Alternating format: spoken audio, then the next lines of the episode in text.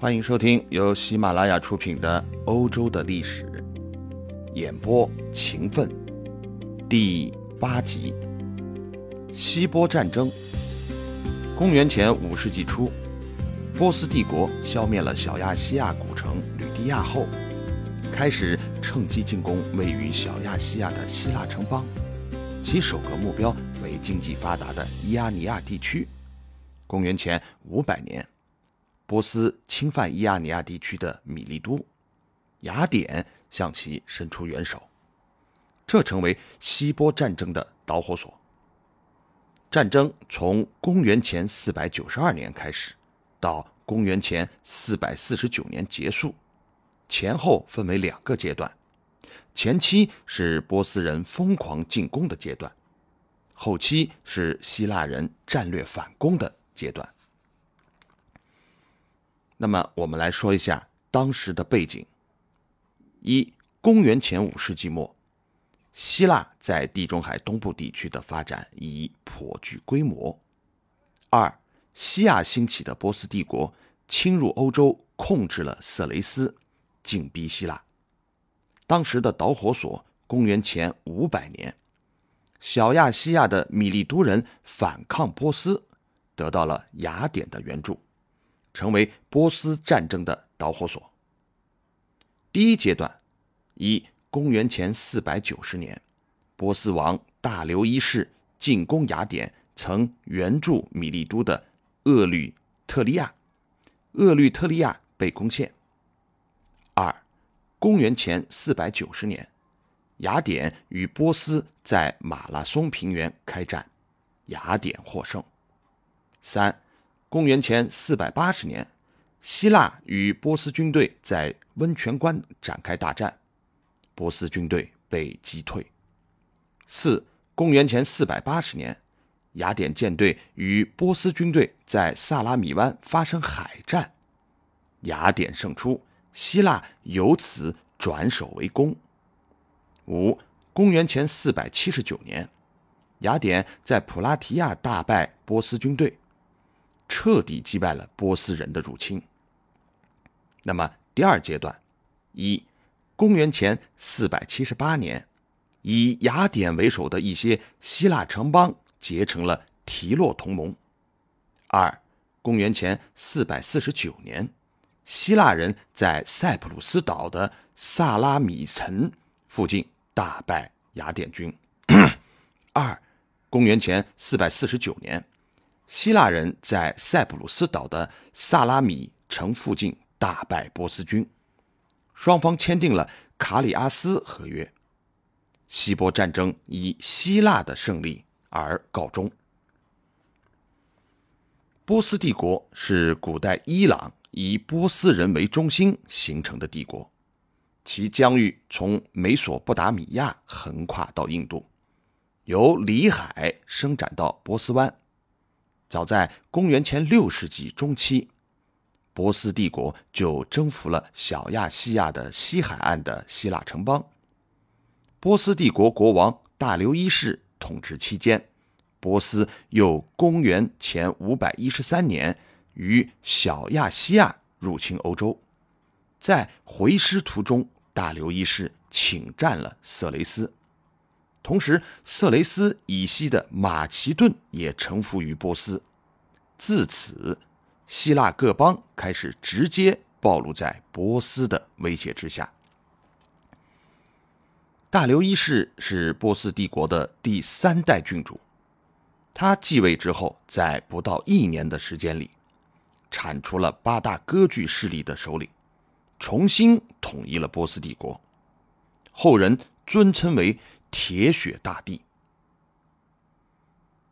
公元前四百九十年，波斯出兵希腊，攻占厄吕特里亚后，在雅典东北的马拉松登陆。雅典步兵在此地与波斯军展开了一场大战，在将军米泰亚德的指挥下，雅典步兵大败波斯军，后者被迫撤退。马拉松之战增强了希腊人的胜利信心。希腊各邦进一步加强了团结，结成了同盟，加强了反对波斯帝国的力量。希腊战争期间，希腊的平画上流行一种图示画，表现希腊重装士兵战胜波斯敌手的情景。画中波斯人正萎缩的蜷成一团，而对面的希腊士兵则举起手中的武器。对敌人迎头痛击。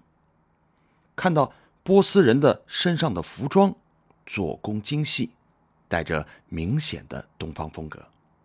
画中的场景则表现出战争成为这个时代的主题。马拉松战役之后，波斯并没有放弃侵略希腊的野心。公元前四百八十年，波斯王薛西斯继承先王的遗志。亲率大军再次侵入希腊，在希腊的险要关口温泉关，希腊联军同波斯军队展开了战争，史称温泉关战役。